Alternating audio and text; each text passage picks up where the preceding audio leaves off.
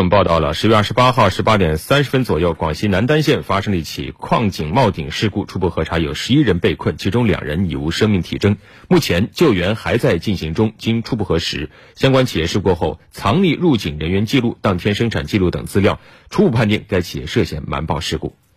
十月二十九号凌晨三点二十分，南丹县公安局接到群众报案称，庆达西源矿业投资有限公司发生冒顶事故，有人被困二号龙口内。接到报案后，当地迅速启动应急预案，组织人员开展救援。刚开启的时候就是没有风，温度高，氧含量低，呃，所以说咱们作业人员刚开始感觉比较吃力。经过分析研判，指挥部制定了救援方案，使用风机、风筒等设备进行鼓风通风，将现场温度由四十二摄氏度降至三十七摄氏度，使二氧化碳浓度下降，氧气含量上升。具备救援条件后，现场四十四人分成两个专业救援队，轮流进入井下开展二次塌方风险监测、安全监控以及搜救施工等工作。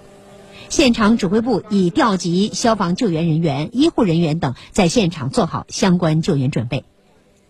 初步了解，此次事故发生的时间为二零一九年十月二十八号下午六时三十分左右。该企业主要负责人接到企业事故报告后，自行组织了救援，没有在第一时间向南丹县公安、自然资源和应急管理等部门和属地乡镇报告事故。直至二十九号凌晨三点二十分，当地接到群众报案后才开展救援。公安等部门对相关人员进行询问和调查后发现，